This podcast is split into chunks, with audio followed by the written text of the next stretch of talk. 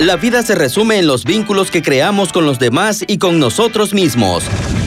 Por eso, a partir de este momento, Ricardo Sioane y Roque Pedraza nos ayudarán a entender mejor cómo se alimentan nuestros vínculos, cómo podemos dañarlos y también cómo podemos repararlos. Bienvenidos a su programa Pido la Palabra. Pido la Palabra, un lugar para hablar de las relaciones humanas.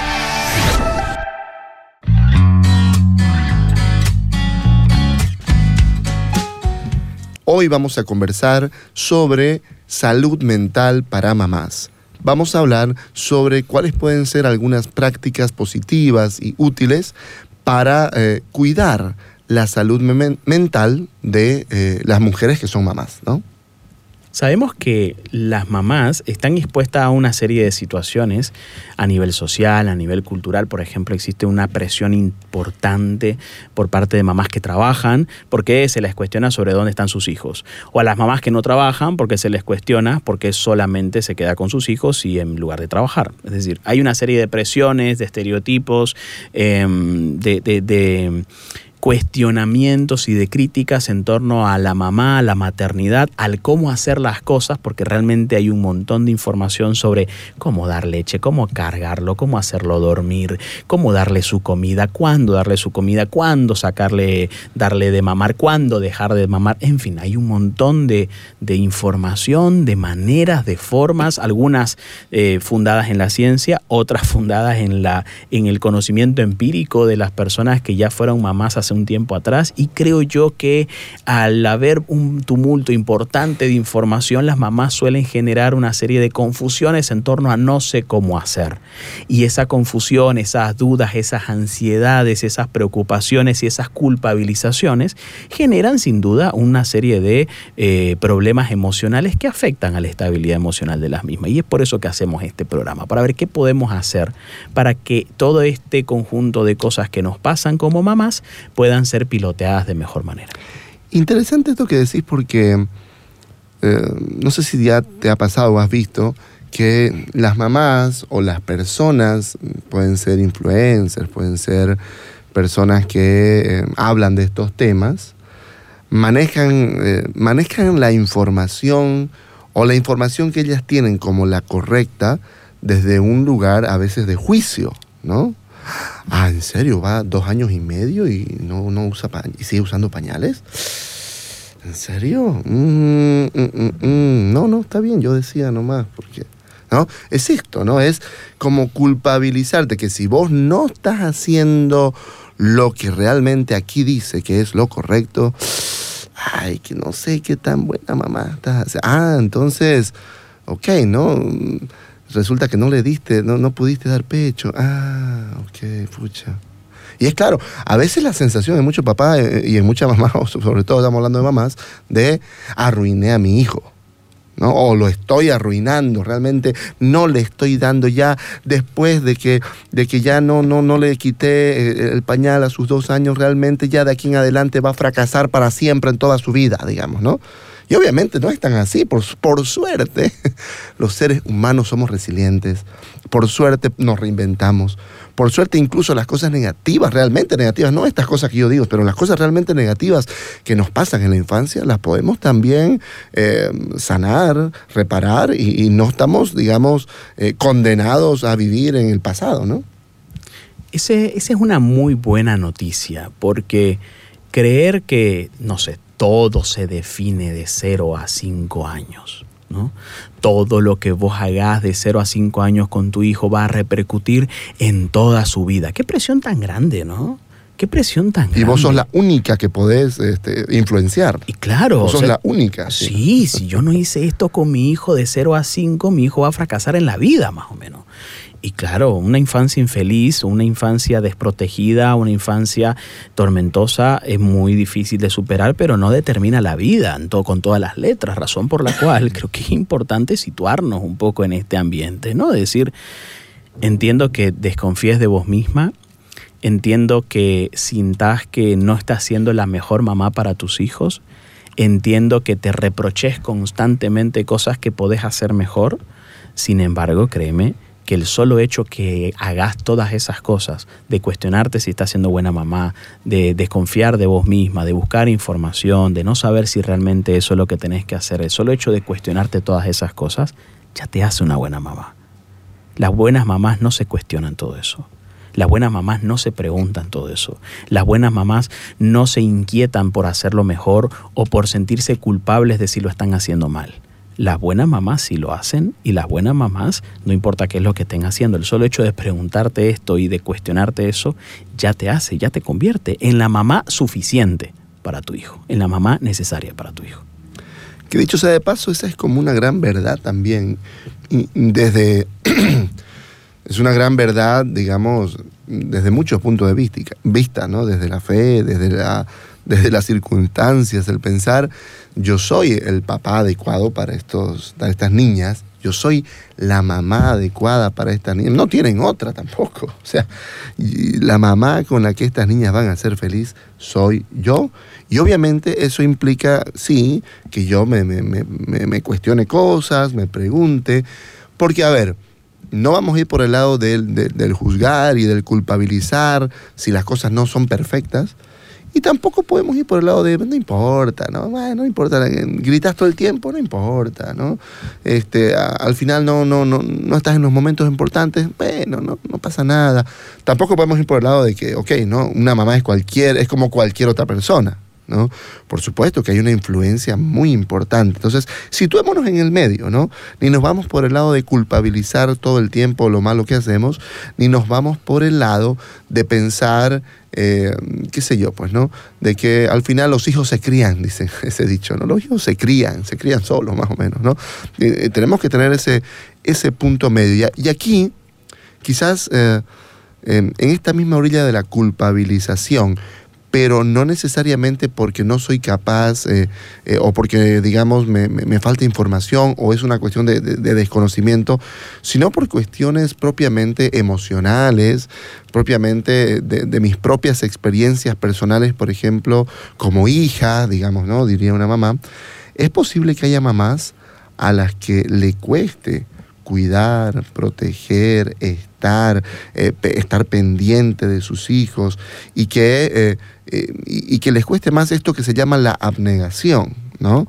Entonces, esto es interesante, Roque, porque si hablamos del apego, no vamos a hablar de la teoría del apego, pero pensar en una mamá que manifiesta, la actitud que le manifiesta a los hijos es la actitud de, ya, ya, ya quiero estar con vos, pero, pero rápido porque me tengo que ir a hacer mis cosas. O la actitud esta de, em, no sé, no, te toca a vos.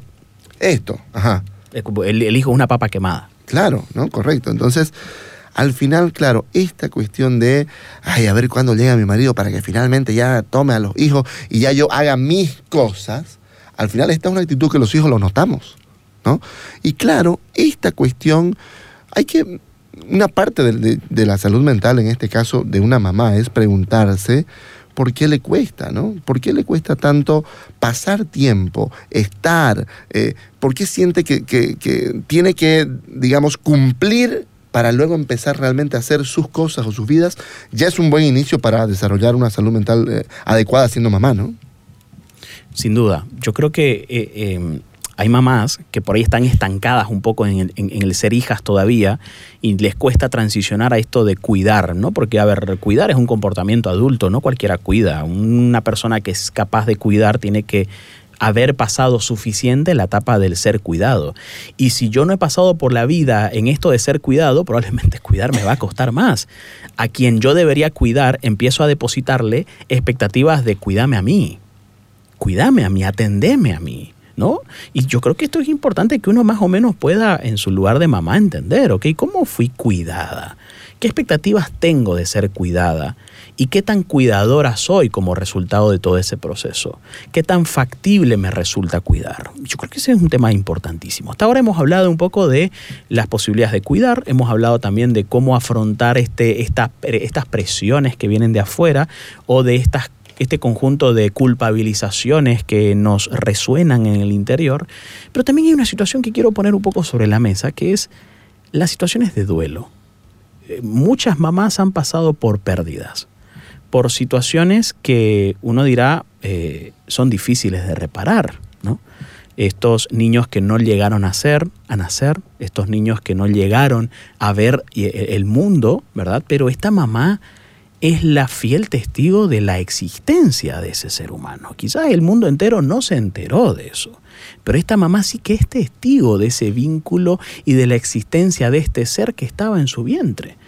¿Qué poder decir al respecto de esto, del duelo y de la incomprensión que muchas veces las mamás observan alrededor de ella? Porque nota que hay personas que, claro, como no tuvieron ese vínculo, dirán, bueno, pero ya va a venir otro, vas a ver que esto ya va a pasar rápido, te vas a olvidar, tenés que retomar las cosas, no puedes quedarte todo el tiempo llorando. ¿Qué podemos decir en torno a eso? ¿Qué pensás? Pienso en, escenarios. Por ejemplo, la mamá que realmente pasa, sobre todo si es por la primera vez. Es verdad que todas las veces duelen, ¿no? Pero la, primera vez, más aún si no se tienen hijos todavía, esa ilusión, no, bueno, es, un dolor que como decís, yo creo que solo la mamá lo vive porque esa sensación que muchas mamás hablan de vacío en el vientre, es imposible que cualquier otro ser humano lo, lo sienta, lo viva, ¿no? Pensar que, que había algo vivo en mí, un hijo mío que ya no está, pues bueno, es una sensación de vacío físico, biológico, se siente, es lo que muchas mamás reportan, pero claro, también un vacío emocional importante. Y entonces hay distintos tipos de actitudes frente a esto, ¿no? Eh, por nombrar una dañina es esta en la que yo me apoyo en personas que no me ayudan mucho, ¿no? Yo me doy cuenta que no me ayudan por sus palabras, son como cosas que yo escucho y que no importan, no me, no me, no me calan, no me interesan, me quieren como animar, no me importa ser animada en este momento. Y también la mamá que he escuchado que no quiere preocupar al esposo, por ejemplo. No le cuenta, no le dice que se sueña con eh, un bebé que llora, no le dice que siente un vacío. Cuando eh, siente ganas de llorar, se encierra, no lo manifiesta, porque no quiere ser una carga y un peso para su esposo que, que seguro si, es un buen esposo tampoco la pasó bien, entonces ella no quiere como aumentarle la carga, pero claro, callarme, encerrarme eh, frente a este dolor también es perjudicial y dañino, ¿no? Habríamos que, que, buscar un elemento en el que podamos manifestar a las personas correctas lo que realmente estamos sintiendo, ¿no? O lo que realmente se está sintiendo. La mamá está sintiendo algo importante e intenso. Tiene que poder externalizarlo de una buena manera, en el momento oportuno y con las personas adecuadas. Algo que es muy sanador en ese sentido sobre las pérdidas es que las mamás puedan tener la posibilidad de tener algunos rituales. Por ejemplo, tener dentro de la foto familiar la ecografía que habían sacado la primera vez. ¿no? Es, es, parte del proceso de, de, integrar a este ser que ya no está con nosotros a la dinámica de esta familia. Yo creo que es importante eh, para muchas familias poder hacer esto en la medida en que, en que así lo deseen. Creo que son algunas prácticas para poder ir haciendo un poco este este, este duelo, este proceso difícil que, supone superar una pérdida. Pero pasando a un tema que me parece también importante dentro de lo que concierne a la maternidad, tiene que ver un poco con la red de apoyo. A partir de lo que hemos conversado hasta acá, hemos dicho que eh, muchas veces la maternidad se la vive muy sola, la mamá solamente pensando en sus propios criterios y en sus propias ideas y viéndose insuficiente frente a no sé qué hacer con esto.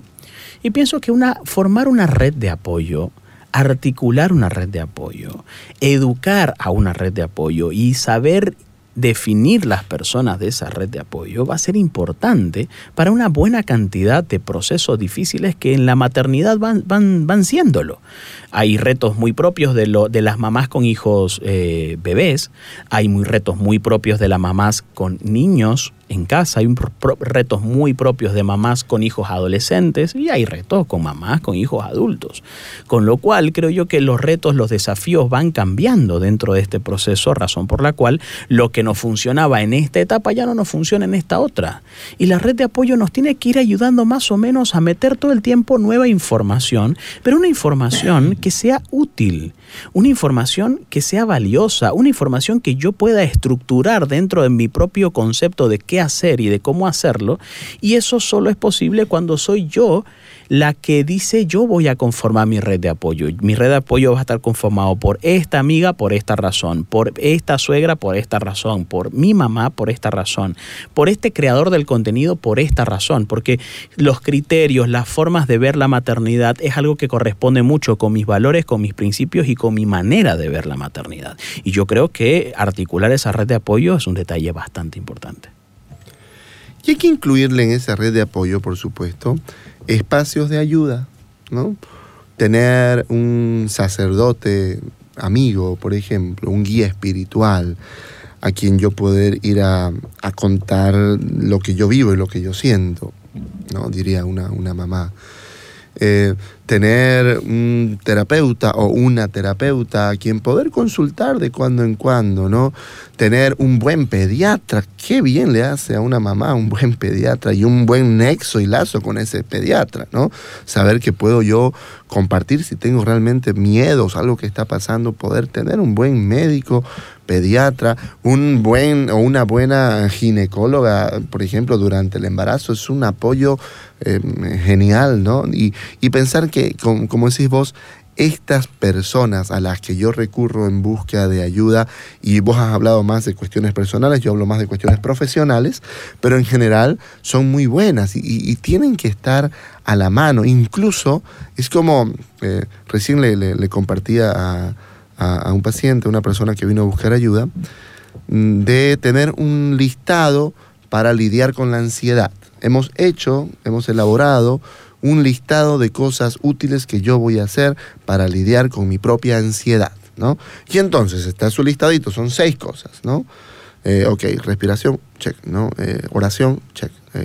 Eh, mm, medicación, porque bueno, está tomando también una medicación, medicación, check. medicaciones de emergencia, ¿no? qué sé yo. Ejercicio.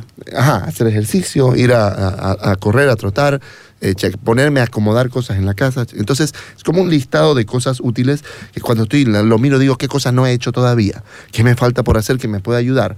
Lo mismo creo yo puede ser interesante tener un listado de personas, como decimos, a las que yo acudo frente a distintas necesidades y en vez de quedarme o encerrada eh, digamos, sintiéndome insuficiente, sola, etcétera, o en vez de eh, depositar eh, en mis hijos, en mi pareja, renegar, ponerme de mal humor, porque hay algo ahí que, no estoy pudiendo decir, ¿no? Ok, reviso las personas a las, con las que yo confío, a las que yo les he dado confianza y poder, para ver con quién todavía no he hablado, ¿no? Y eso me, puede, me parece que puede ser útil, ¿no?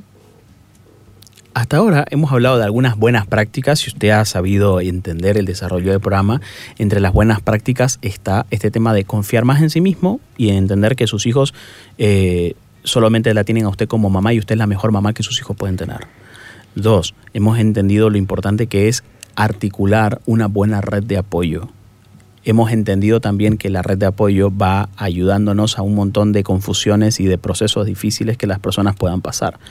La práctica de abrirnos a la posibilidad de contar un poco más sobre lo que nos pasa, porque muchas veces ese temor a no preocupar y que nos terminamos tragando realmente es una de las cosas que más minan nuestra propia salud mental. Y otro, que, creo que lo hemos dicho, pero lo vamos a enfatizar un poco más, eh, es este tema de tener espacios personales. ¿No? Yo creo que toda mamá necesita sus propios espacios personales.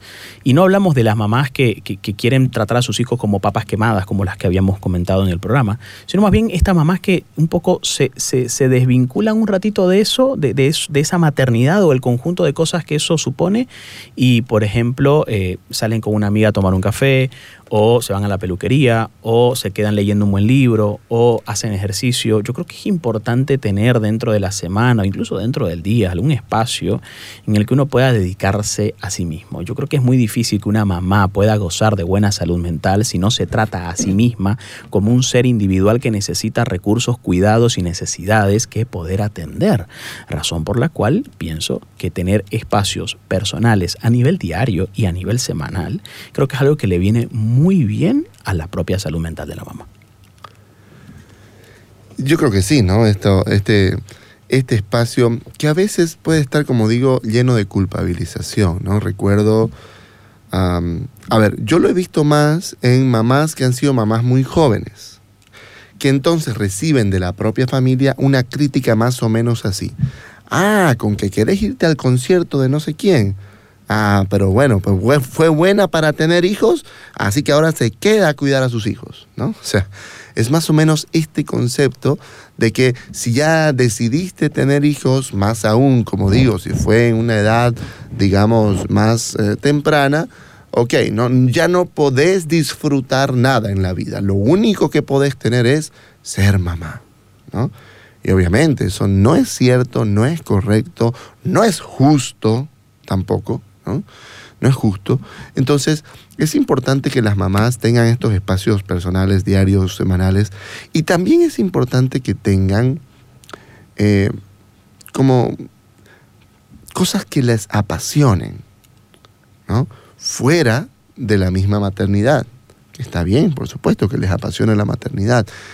Pero es importante que se promueva en las mujeres que son mamás espacios de apasionamiento en cosas personales, en causas, por ejemplo, eh, qué sé yo, vamos a, eh, voy a ir a apoyar porque quiero ser catequista en esta parroquia de niños, ¿no? porque me interesan también los hijos de otras personas porque yo sé que hay niños que, no tienen lo que tienen mis hijos, entonces yo quiero ayudar emocionalmente, espiritualmente a estos niños. Yo quiero dedicarle mi tiempo también a rescatar animales eh, que están abandonados. Yo quiero apasionarse por causas, apasionarse por, por carreras profesionales también.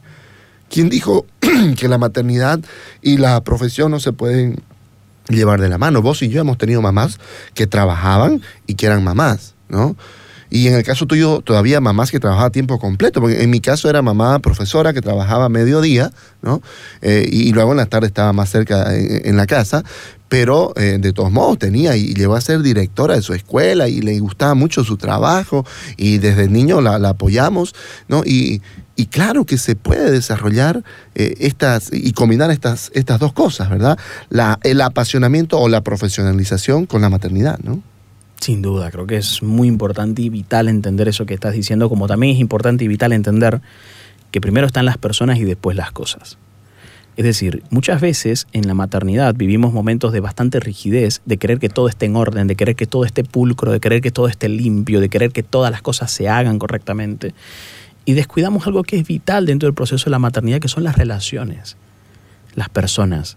Y por relaciones y personas me refiero a los hijos, los niños y su capacidad para perder el tiempo, dispersarse, desatender las cosas que para mí son importantes y muchas veces yo pienso y digo, no me está tomando en cuenta, no me está haciendo caso, es un indisciplinado. Y claro, el niño no es un adulto, el niño es niño, ¿no? Y hay que entender que primero están las personas y después las cosas en el entendido de que, ok, los platos pueden estar un poco más de tiempo sucios. No estoy diciendo que todo el tiempo paren sucios, pero puedo abrirme a la posibilidad de que queden un poquito más de sucio porque estamos contándonos un cuento. Y yo creo que es importante que la mamá vaya situando todo lo que es importante, porque una buena práctica de salud mental es decir, ok, ¿qué es lo importante? Finalmente, ¿qué es lo importante? Porque si yo voy a reaccionar mal ante todas las cosas importantes y no importantes, para mi hijo eso no va a quedar claro sobre qué es realmente lo importante. No son las cosas, no es el plato lavado, es, importante que el plato esté, pero a ver, no es lo más importante.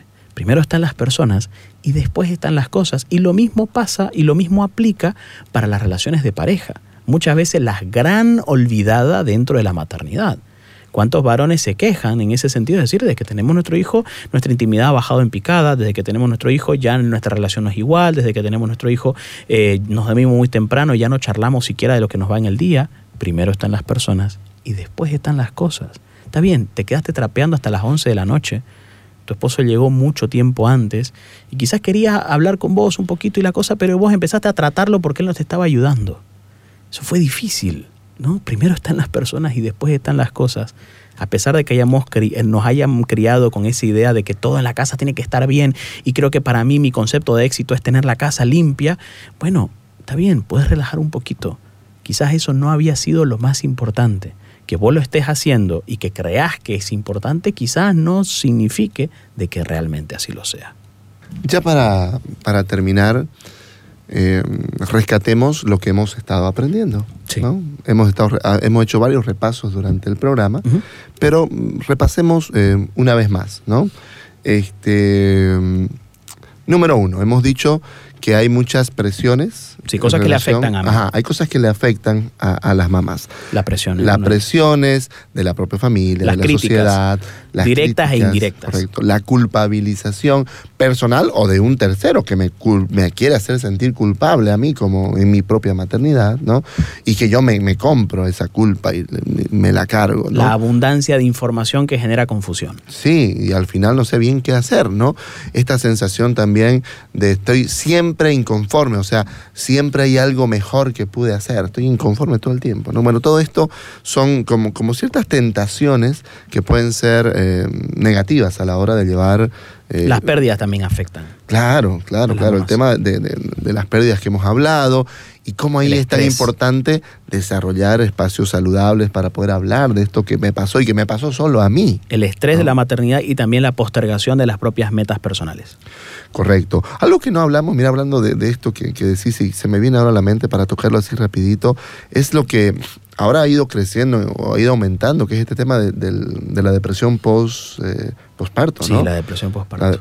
que, es, que es una cuestión también eh, muy difícil, porque es justamente esta combinación entre tengo a mi hijo y lo amo y quiero estar con él, pero siento que no puedo, no me puedo vincular, no me siento y, y- y- y Y necesito... que un huevito de culpa también. Claro, claro. Entonces, también, como digo, y, y en esto eh, empezamos por una de las prácticas que ya dijimos, que no, no fue la primera, pero quiero, aprovechando ya que hemos hablado de esto, es tener toda una buena red de apoyo, ¿no? Sí. Toda una buena red de apoyo, un buen médico, un buen psicólogo, un buen sacerdote, una buena pareja de amigos, una buena amiga mía de mi infancia, mi mamá, mi suegra, mi hermana, este tema. Y algo, es porque es interesante cómo las mismas mujeres eh, son, tienen esta capacidad de apoyarse mucho entre ellas, ¿no? Correcto. Entonces, por eso es importante otras mujeres cercanas a, a- a la mamá que puedan estar ahí, ¿no? Y muchas veces charlan de todo, eh, qué sé yo. Hay, hay mamás que se asocian y empiezan a charlar de las quejas. Ay, mira, hija, mi mamá también me tiene hasta acá. No, mi hijo es peor. No sé. Y, y claro, si, si aprovecháramos mejor esas conversaciones, ok, ¿qué te funciona mejor? A mí me ha funcionado mejor esto, a mí me ha funcionado mejor esto otro.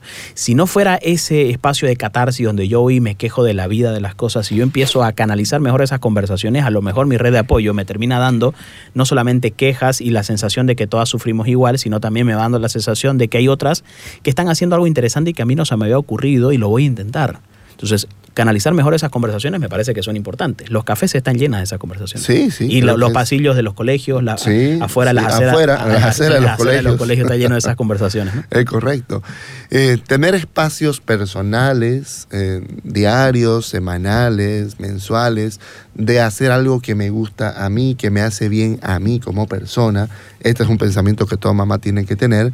Además, ligado a esto que decíamos de la posibilidad también para, para aquellas mamás que también lo, lo- sientan como más propio de, eh, de apasionarse por algo, eh, de apasionarse por... eh, por un, qué sé yo, ¿no? Por un trabajo, por, por una causa, tener otros, otras cosas, porque la- es que la mujer es tan amplia en su capacidad de dar y entregar, que aunque pareciera raro, la maternidad no abarca todo lo que tiene la mujer para dar. Entonces, pues claro que la mujer puede también dar el tema, como decías vos, de ser esposa, pero además también de ser catequista. En la iglesia está mucho más eh, de, de mujeres que colaboran. ¿no? Siempre. Entonces, porque hay esto en la mujer. Entonces, creo esta que también es inquietud de más, esta inquietud de hacer más. de hacer más, de entregar más, de preocuparme por los hijos también de, de las demás. Esto es algo eh, también mm, esencial. Y lo decías vos, primero son las personas y luego las cosas para renunciar a la posibilidad de controlarlo todo, ¿no? Sí. De que todo esté perfecto como yo lo veo en mi mente, como me dijo mi mamá que tenía que ser. Lo que pasa es que después voy a tener que soltar. O sea, si yo, si yo estoy acostumbrado, a ver, si yo tuve una maternidad acostumbrada a controlarlo todo, a que todo esté en orden, a que todo esté bien planificado, después mi hijo se va a ir de la casa en algún momento. Y, y- y es todo lo contrario lo que debo hacer.